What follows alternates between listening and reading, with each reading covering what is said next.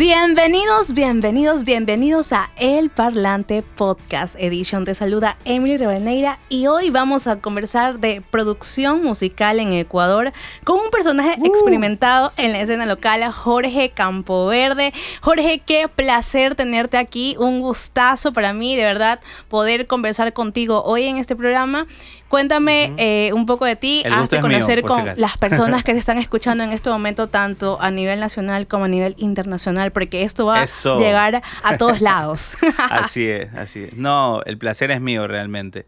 Gracias por la invitación y pues vamos a conversar un poquito de, de lo que me quieras preguntar. de lo que te quiera De lo que preguntar. me quieras preguntar y aquí estamos para, para poder ayudar también a las personas que están en este mundo de la producción y que quieren aprender tanto, ¿no?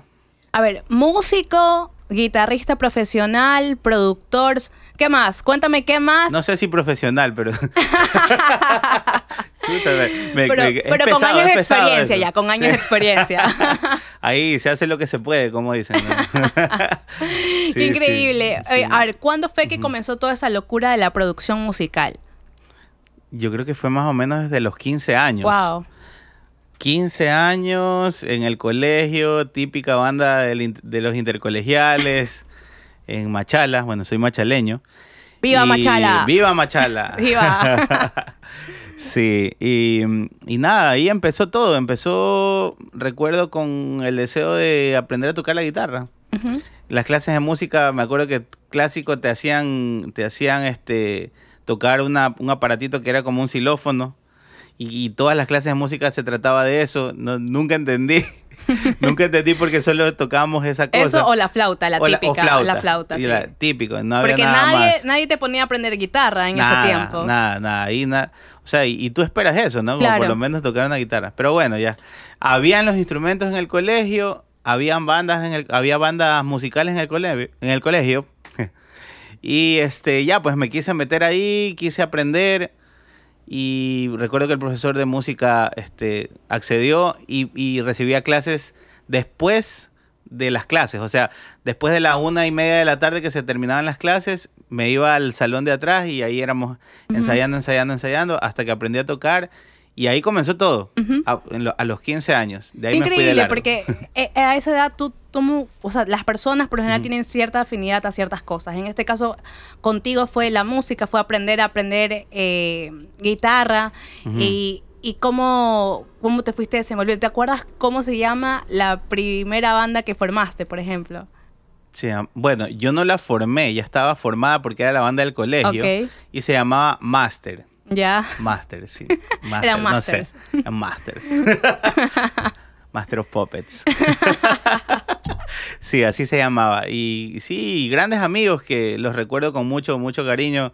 Este, André Fernández, eh, bueno, Roberto Armijos también que tocaba la batería en ese tiempo y así, y algunos más. Y ahí comenzó todo, este, también pues, ¿por qué la afinidad a la música? Quizás por mis padres. Mi, Ah, mi padre fue futbolista profesional, pero también fue cantante profesional. Ay, qué increíble. O sea, Sí. lo, lo viene- lo llevas en las venas. Está en la sangre. Mi abuelo fue poeta también, se dedicó a hacer eh, Alejandro Campoverde Andrade. Él pues escribía full poesía. Entonces por ahí ya venía todo eso, ¿no? En, en el paquete, hasta que el- en el momento que se dieron las cosas, pues empezamos eh, con el tema de la música. Increíble. Sí, y ya de manera, eh, o sea, para, para otras personas, ¿cuándo fue o cuál fue tu primera banda que produciste, que hiciste Wow. eh, tu primer trabajo? Mi primer trabajo. A ver, yo quizás las primeras canciones que hice fueron para mi papá.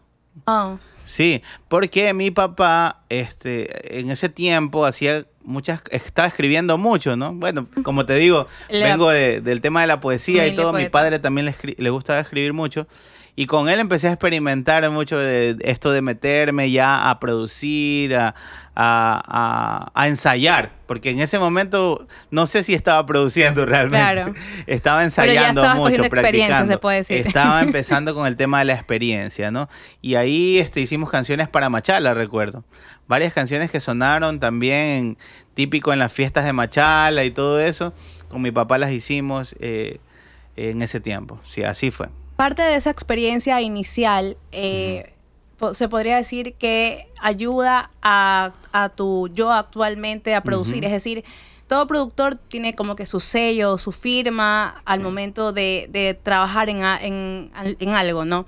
Entonces, esto que, que, viene, digamos que desde los 15 años hasta la actualidad, ha dejado una huella en ti y cómo esto se refleja en, en la música que produces.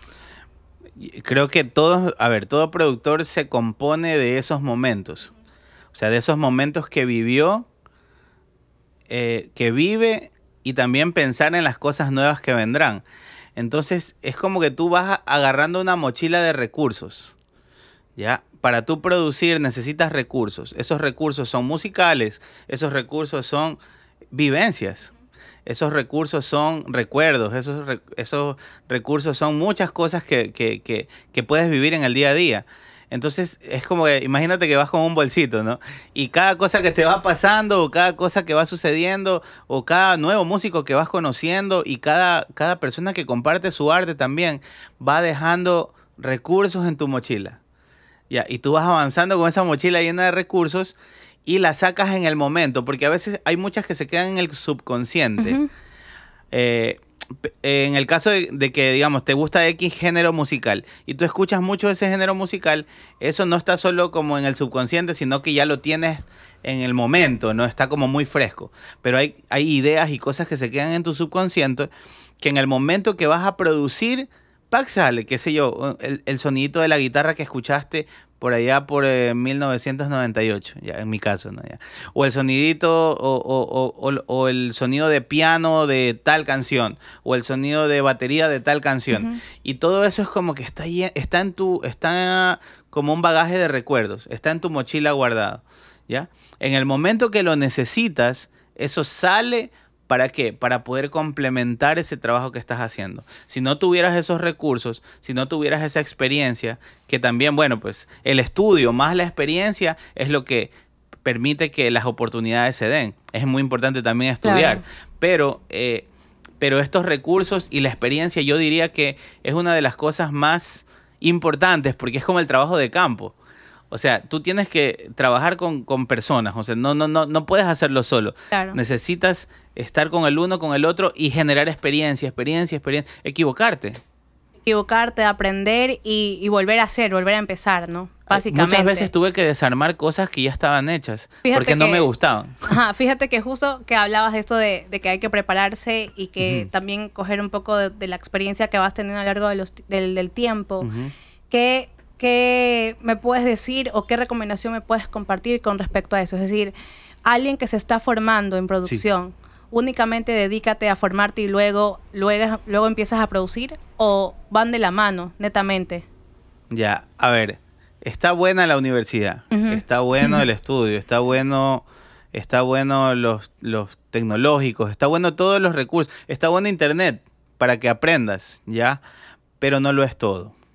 Ya tienes, es como, bueno, no sé, eh, es como mm, que tienes toda la teoría, ¿ya? Pero necesitas aplicarla.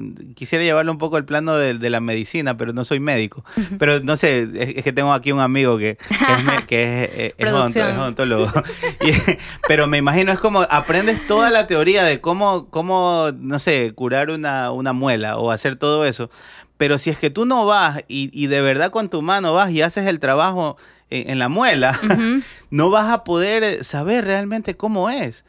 Y a veces te vas a equivocar. Claro. Pero sin embargo, entiendes que si no tienes el trabajo de campo, nunca vas a poder ser bueno. Nunca vas a profesionalizarte. ¿Ya? Entonces, ¿qué tan importante es el estudio? Es muy importante, pero en el momento de la aplicación la experiencia cuando ya estás ahí con los clientes, cuando estás ya con las personas que les vas a producir, eh, te vas a equivocar. Y te vas a equivocar muchas veces. Pero en esa equivocación tú vas puliéndote, puliéndote, puliéndote. Es como que a veces a mí me da un poco de vergüenza escuchar mis primeras producciones. Ya, pero ¿sabes qué?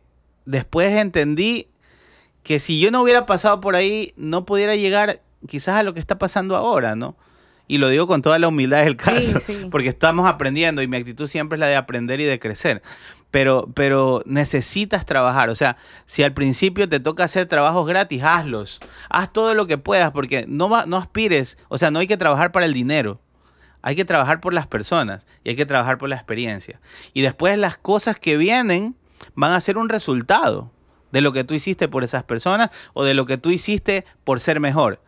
Ya, y, yo sé que en, este podcast no van a escuchar full, full no sé, quizás full gente que, que está empezando en esto de la producción. Eh, eh, no sé si el consejo es para el final, pero por ahí lo meto como...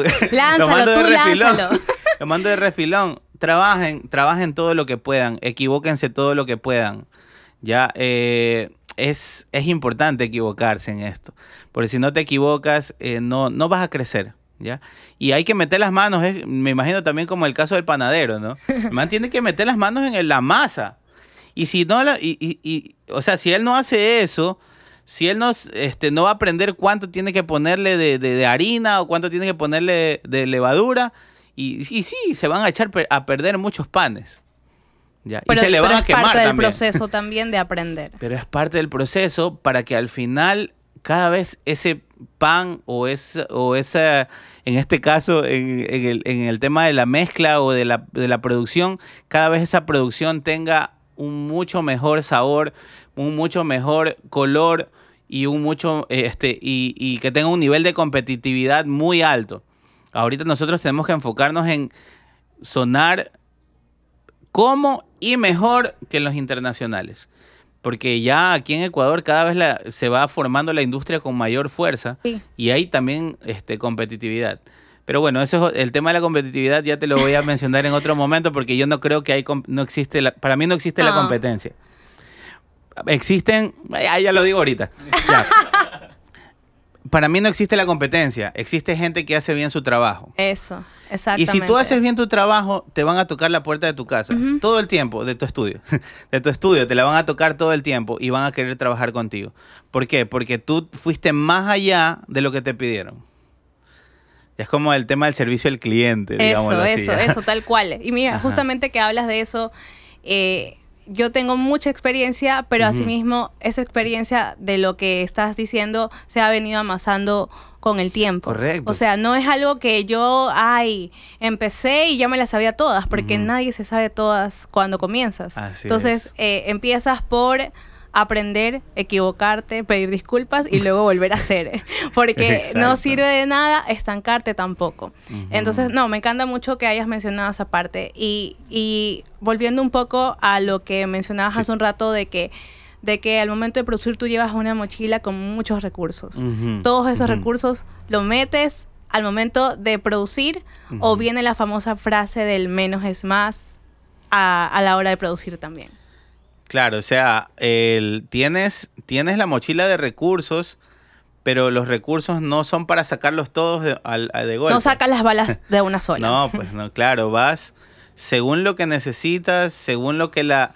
Para mí las canciones son como lienzos, ¿ok? Donde tú este, tienes, que, tienes que pensar primero esa pintura y tenerla en tu mente. El productor dibuja una canción antes de que exista la dibuja en la cabeza y la tiene muy clara. ¿Para qué? Para el momento en que venga el lienzo y empezar a pintar, saber cómo llegar hacia ese objetivo o hacia ese, hacia ese, em, ese dibujo que está en su cabeza, esa pintura que está en su cabeza. Entonces los recursos van saliendo según, según este, en la vida real, esa pintura que estaba en tu mente, en la vida real quizás va tomando sí, se va a parecer mucho, pero va a ir tomando ciertos giros. Y mientras más hay un trabajo en equipo y tienes personas que se van sumando a esto, ya, este, por eso yo creo muchísimo en el tema de la especialización. A mí me gusta producir y mezclar, ya, pero yo necesito un ingeniero de grabación, yo necesito un editor, yo necesito a, este, un arreglista, yo necesito un ingeniero de máster, ya. Eh, y así, sumando, o sea, mientras más equipo hay, mejor.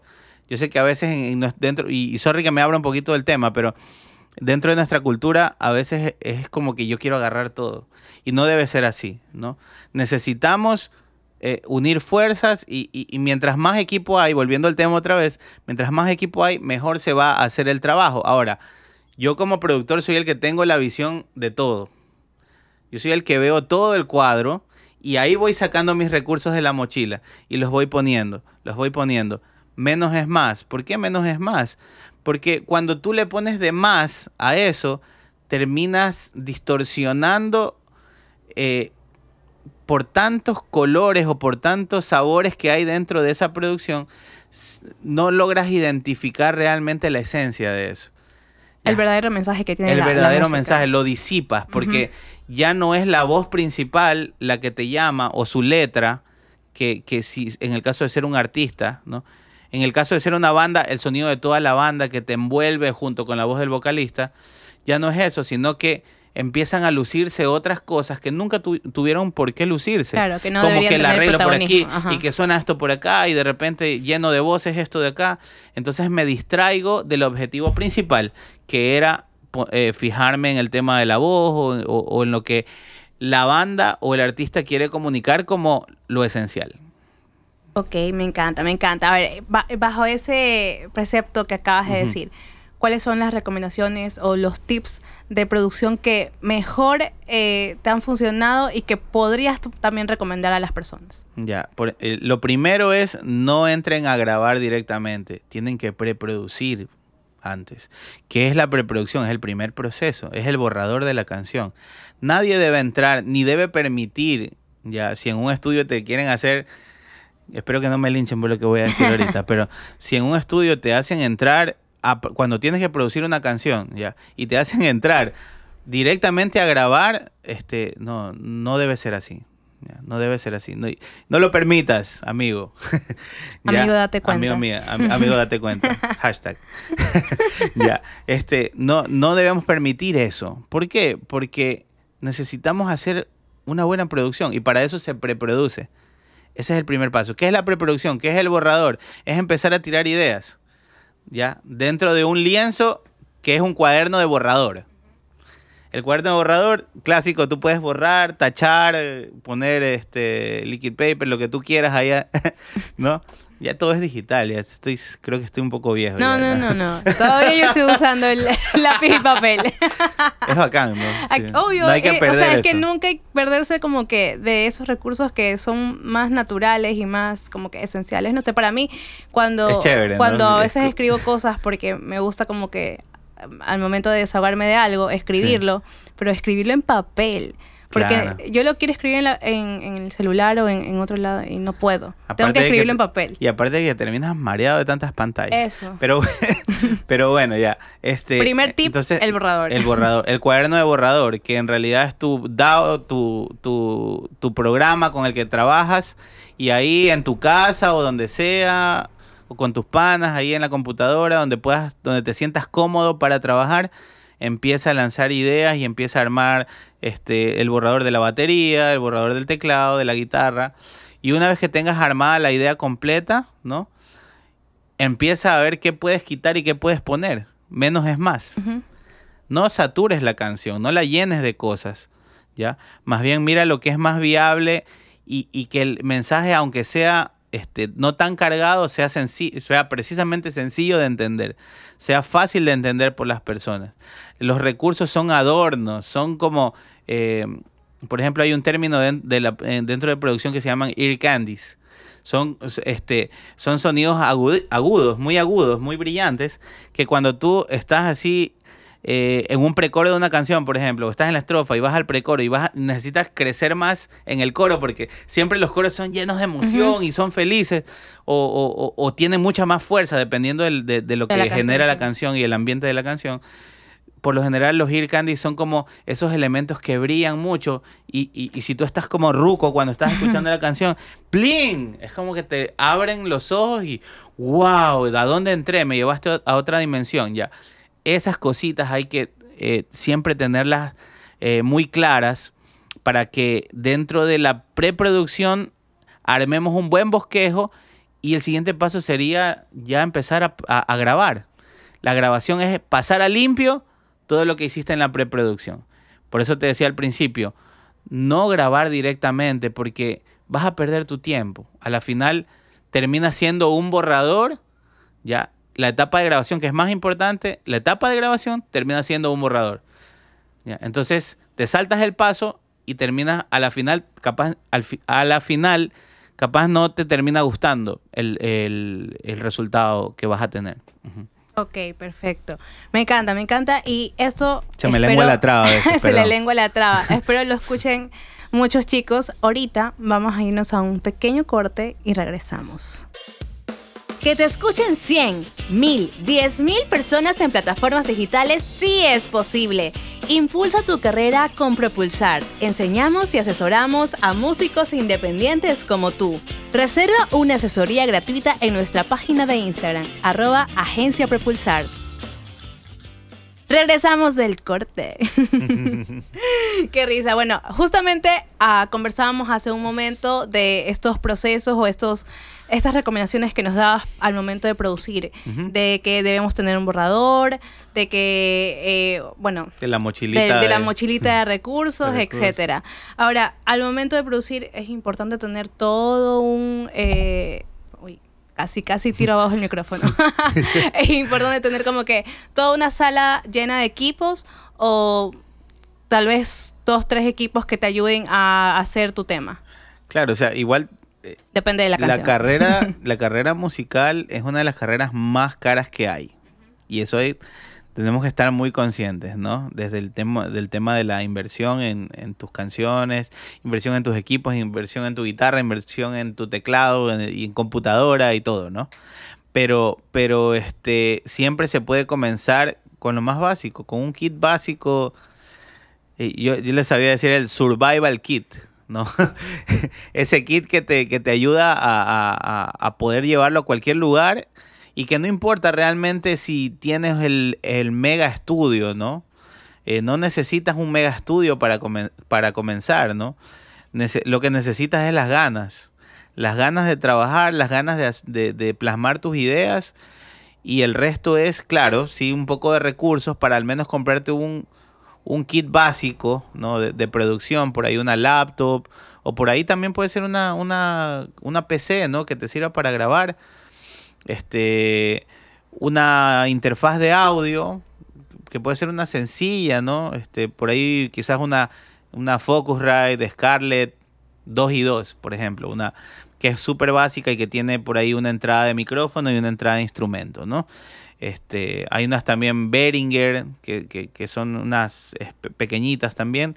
No necesitas la gran cosa y se conectan por USB a la computadora y ni siquiera necesitan una fuente aparte para, sino que ya se alimentan a través del USB.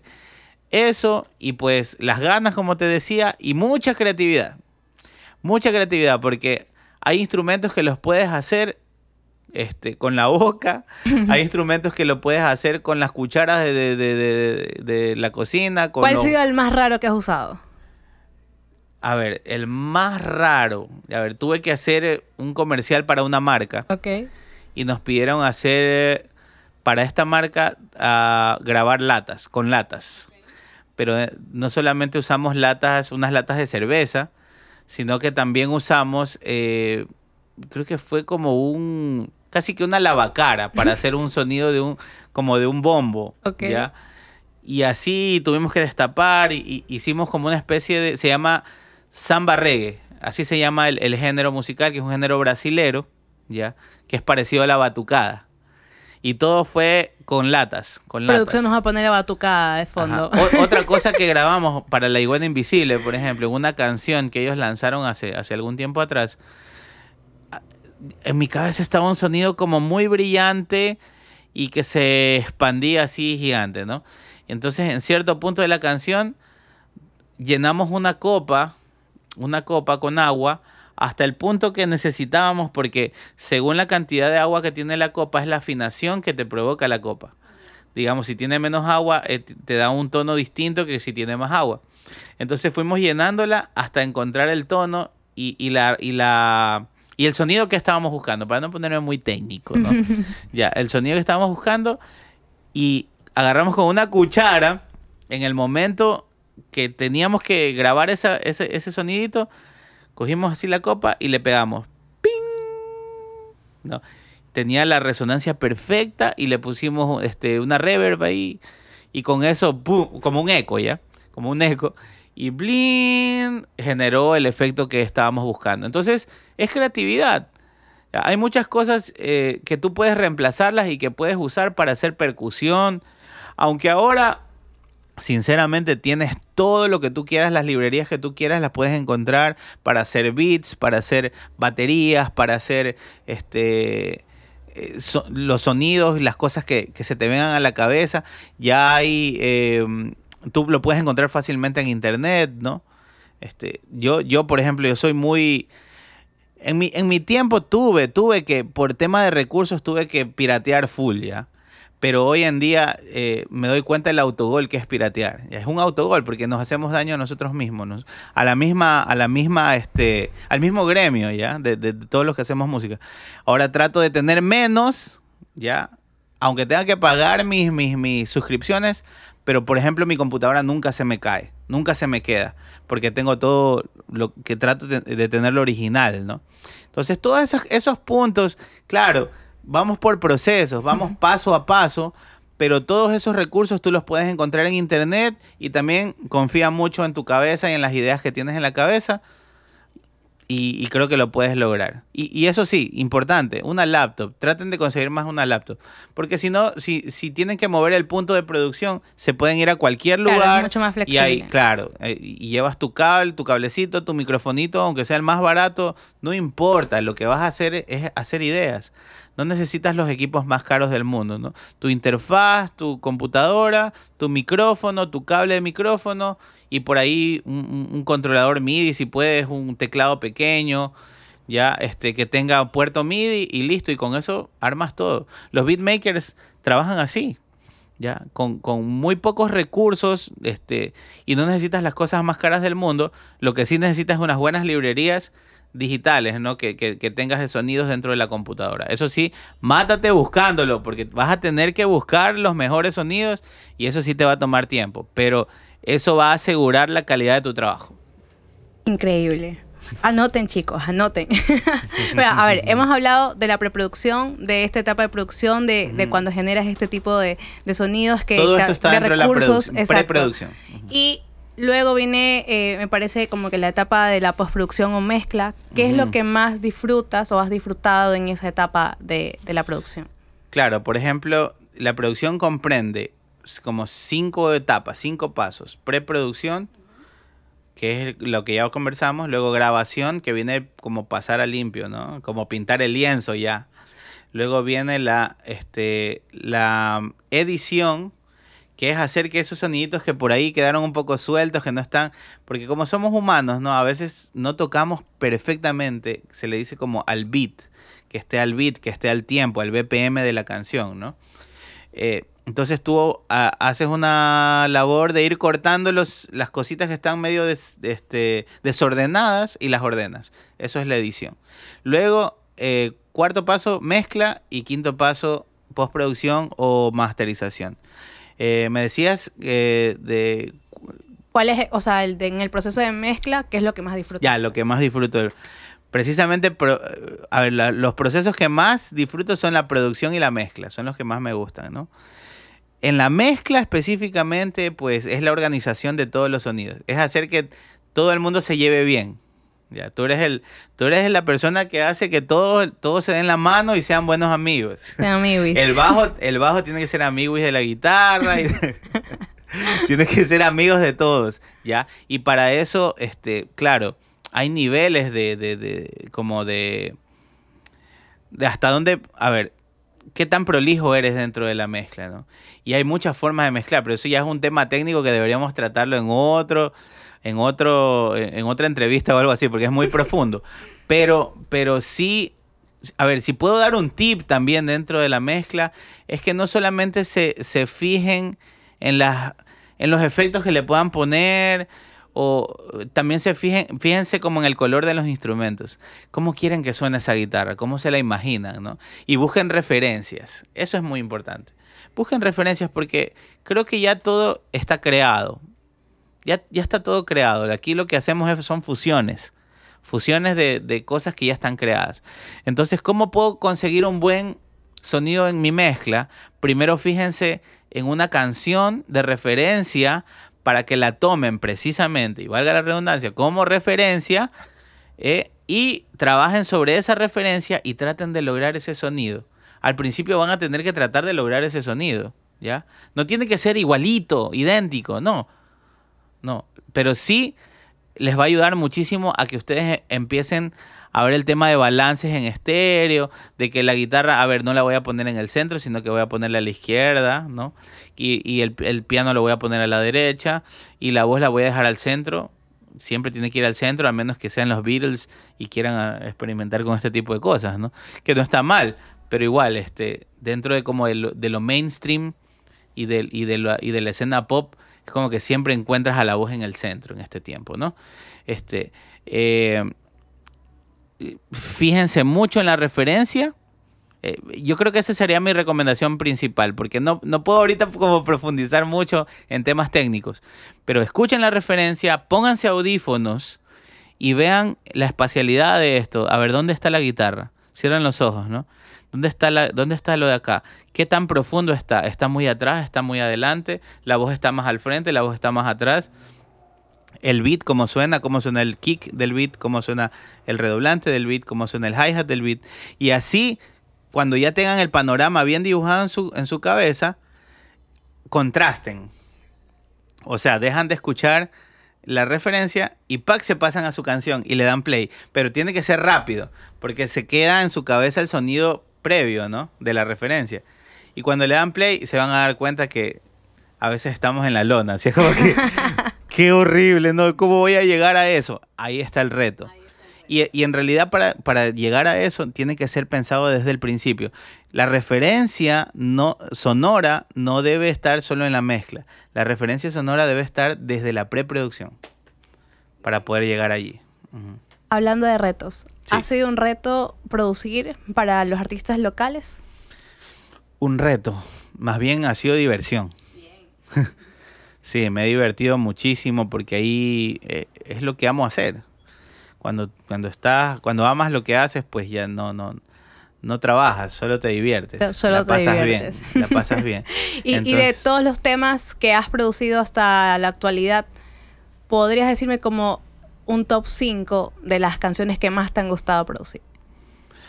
A ver, eh, top 5, top 5. A ver, una canción que me encantó. Por, favor, por ejemplo, una canción que me encantó. de las que voy recordando, te las voy diciendo ya. Por ejemplo, me encantó Mínimo de, de Abacuc, del último álbum. Me pareció. Y, ahí se usaron algunas fusiones y algunas cosas en el tema de los, de los elementos creativos dentro de la canción. ¿No? Este me encantó porque, no sé, e, era como un reto llevar también todo esto, esto funky, porque a mí me gusta mucho el funk, ¿ya? Llevarlo a un nivel y a un sonido como distinto, porque era una nueva etapa de, de ¿no? Y, lo que se viene de Abacuc va a ser más mainstream todavía, está loquísimo. Ahí les mando ahí. Nos manda la cuñita sí, por la cuñita. Sí, este, entonces esa canción mínimo me encantó el proceso de producción. Y en realidad todo, todo lo que se hizo ahí, pero esa en, especial. En especial. Eh, ¿Qué más? A ver, me encanta lo que está pasando ahorita con, Nina Busta, que es lo que estamos produciendo ahorita.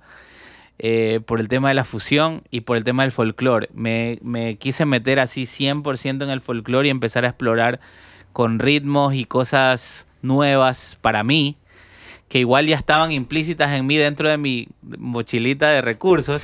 ¿Por qué? Porque desde, desde niño yo escuché mucha música nacional y boleros y música cubana también y todo eso lo tengo en mi mochilita, por, por, mi, por, mi, por mi padre. Mi padre le encantaba y yo cantaba las canciones en el carro cuando hacíamos viajes familiares y mi papá ponía muchos boleros, mucha salsa, mucho y yo pasaba cantando y se reían en el, de escucharme a mí de peladito, ¿no? Cantando en el, en el carro. Este, pero todo eso está en, en, mi inconsciente y es como que, qué bacán, se dio. Y precisamente Nina también es de Machala. Entonces, ella también tiene como un background como el mío. En su casa también escuchaban mucha música así. Y es como de Prax se conectó todo para que se dé este tipo de propuesta.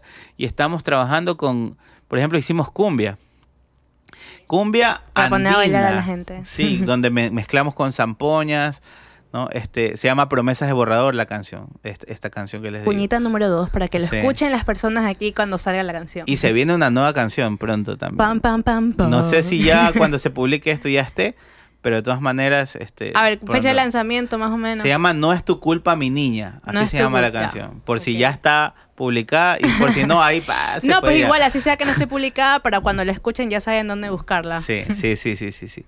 Este, a ver, ¿qué más? Saben que una de las cosas que, que, que disfruté muchísimo también de los tiempos an- antiguos, o cuando estaba en Fediscos trabajando, fue haber mezclado junto a junto al ingeniero este, Jaime Carrillo, ¿no? Eh, trabajamos la mezcla de Macho Muchacho del primer, del primer eh, EP de ellos, que se llamaba MM.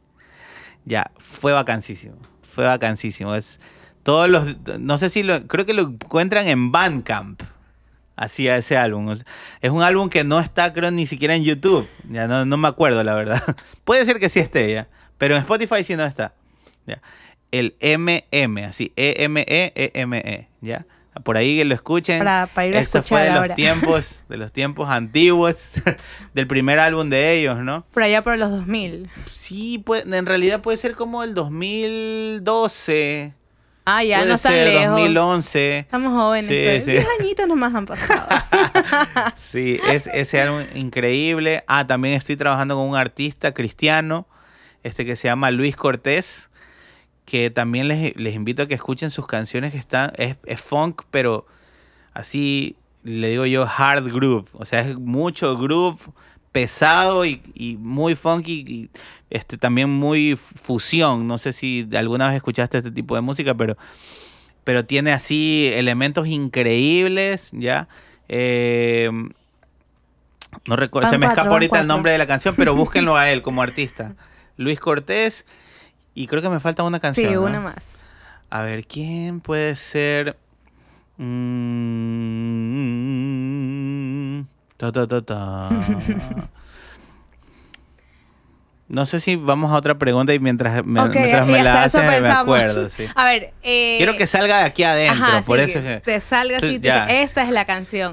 A ver, cuéntame una anécdota de que hayas tenido eh, en alguno de tus procesos de producción con algún músico. Uy, hay una anécdota buenísima. Esto se fue en el chismecito, me encanta. Pero anécdota, pero anécdota lámpara. A es lámpara, ya. Aquí la gente quiere saber. Ya. Verán, una vez tenía que ir a mezclar a Fediscos una noche, una sesión junto con Jaime Carrillo para Cactus Gamarra. Ok. Ya. Teníamos que, teníamos que terminar Tigre de Bronce, esa canción era. Eh, de su primera, de, sí, sería su primer álbum, ¿no? Bueno, o su álbum hecho en Fediscos.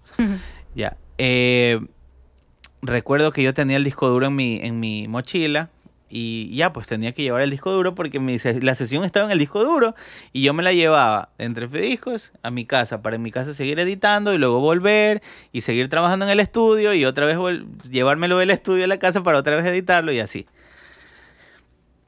Esa, ese, este, esa noche que voy para Fediscos para trabajar y ya salí de mi casa y todo, pa, agarro un taxi y me hacen secuestro express. Aquí en Guayaquil. Y pagué piso porque eran mis primeros, creo que, a ver, pueden ser mis primeros eh, cinco meses aquí en Guayaquil, recién mudado. Estoy hablando piso, por ahí, no, literal. de- literalmente, por el 2010, por ahí fue. Oye, me subo en ese taxi y Bloom, ese man. O sea, pero yo también, ay, qué ingenuo, por Dios. Me trepo ese, el taxi clásico que en, en ese tiempo, y fue por la Víctor Emilio. Clásico de ahí, Clásico. punto de, Oscurito y todo. clásico punto de oscuridad. Bueno, me- en la, eh, fue en Víctor Emilio y, y la otra es este, eh, a ver, Víctor Emilio y Guayacanes. Oh. Claro, por, por los shawarmas por ahí. Ujú. Ya, pues, y, y me trepo al taxi, no veo que no tenía placas. Yo solo quería irme rápido. O sea, porque cogiste un taxi en la Cogí un calle. taxi en la calle. Ah, pues amigo, Clásico. eso no se hace. Pero 2010, pues. Igual, no se hace. Claro, todavía no había nada, ninguna aplicación ahí que te apoye. bueno, sí es cierto. Ya, pues, más a dedo. me sí, sí, sí, full. Y era como que, ya, pues muy confiado, era muy confiado en ese tiempo ya. me trepo y ese man me lleva a pasear. Estuve como una hora perdido, así, por eso les digo que era anécdota lámpara, por, e- no, no se vayan a paniquear ahí. Bueno, lo bueno es que estoy vivo, aquí estoy. ¿no? Hola, produciendo, Oye, pero esos manes después me contaron, esos manes estaban sudando frío. Panchito me estaba esperando con Jaime allá. estaba desaparecido, mi teléfono apagado. Eh, no, no, fue, fue espantoso. Pero eso te llevaron todo. Se me llevaron todo. Oigan, pero lo bacán. Hasta los zapatos se me querían llevar, no, no entendía. Y se me llevaron el disco duro. Ah. ¿Tú sabes lo que es eso para un productor de música? Ah, que se le lleven el disco duro donde tiene el- sus proyectos. No, pero ¿saben qué? Lo bueno es que había dejado un backup. Ah, qué increíble. Por eso, aquí sirve esto para los que nos están escuchando. Hagan backups. Otro tip, así se las Guarden. lanzo nomás. Hagan Este, backup de todo. De todo, tengan ahí un backup, siempre ya. Y yo ahorita ya estoy como en esa nota de, de tirar a la nube todo porque hasta los discos duros se dañan. Tienen De fecha de verdad, caducidad Tienen fecha de caducidad y es peligroso porque tienen información y a veces no abren ese disco en tiempos y cuando lo quieren abrir puede no pasar abre. algo. Error, puede dice. pasar algo, sí. de Se ley. elimina todo. Empieza a sonar esa cosa y... Bueno, para no alargarles esa anécdota, este, al final vol- vol- este, volví a mi casa. ¿Saben cómo volví? Me dejaron por allá por, por Vía Daule, me dejaron. Vean eso. Pero bueno, lo, lo bueno es que fue al inicio de Vía Daule, ¿ya? Entonces me dijeron, ya, pues flaco, ahorita te vas a bajar y vas a correr, dice, que con todo, porque si te das la vuelta, ya, típico que te hacen paniquear, ¿no? Entonces yo, ya, ¿qué? Rolando Vera, ¿qué? Ya, pique, así, corrí como nunca en mi vida. Corrí rápido. Llegaste así, a no tu sé. casa corriendo. Yo me sentía... Oye, estaba lleno de adrenalina, una, una, no, una sensación que me duró por Es unos que, nueve meses, obvio, más o menos, a que se me vaya ese, ese paniqueo. Bueno, este, me bajo y ¿saben qué? Lo bacán, gracias a Dios, tenía 25 centavos Para en mi bolsillo. Esos, esos 25 centavos me sirvieron para ir a la metrovía y yo había un peladito que andaba en bicicleta por ahí. Y el man me dice, este, y yo, le digo, oye, oye, pelado, ¿dónde? Y yo estaba todo, todo nervioso, ¿no? Le digo, ¿dónde, ¿dónde puedo agarrar aquí? ¿Dónde- No sé dónde estoy, no sabía, literalmente no sabía dónde estaba. Me dice, ¿por aquí hay una metrovía? Sí. Ya, y ahí todavía no había tarjeta, ahí era con los Ah, ya. 25 centavitos. Bacán. Entonces, el man me dice, ya, este, sí, avanza aquí nomás, aquí nomás a, unas- a unos a una metritos y ya está. Oye, salí y ahí estaba el punto de la metrovía. Me subí en la metro y me dejó en el Albán Borja. Y de ahí caminé hasta mi casa. Caminé, oye, pero caminé rapidísimo, no sentí nada. Corazón era mil y, y, y Ni te acordabas que andabas estabas sin viendo zapatos. A ver si estaba por ahí otra vez el taxista. Paniqueadísimo. Súper paniqueado, súper paniqueado.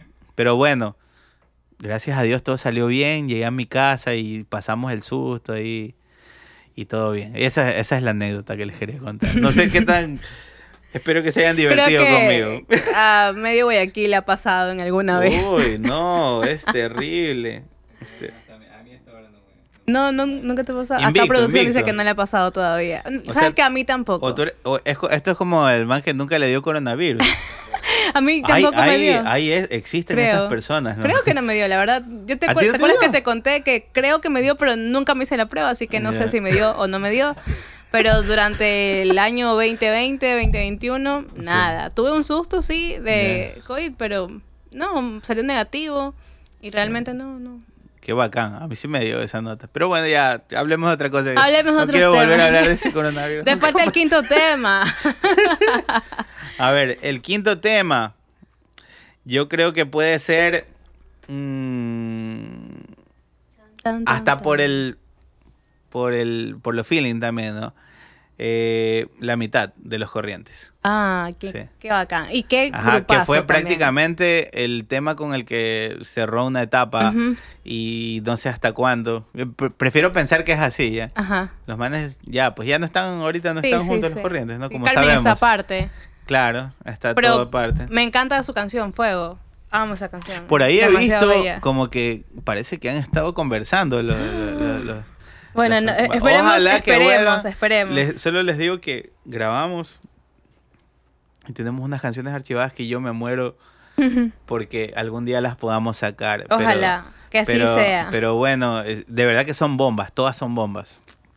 Es que todas las canciones de ellos son bombas. sí, son Pero bueno, espero que la gente lo escuche. Si es que no han escuchado Los Corrientes, escúchenlo. Y si no han escuchado otros artistas nacionales, pues pueden encontrar una playlist en nuestra, en nuestra cuenta de Spotify.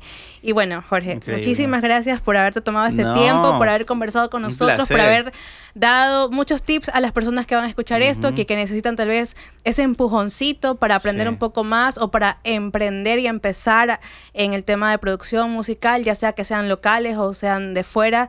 Pues muchas gracias por, por tu aporte, más que nada para servirles y si quieren también me escriben ahí a J Campoverde Productor en Instagram. Estoy como J, la letra J, Campo Verde Productor. Una sola todo.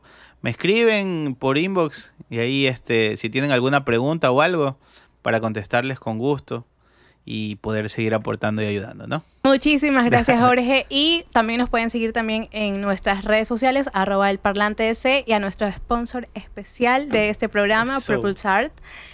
también nos pueden seguir en las redes sociales. Muchísimas gracias por conectarse y escucharnos hasta aquí. Y nos vemos en el próximo podcast.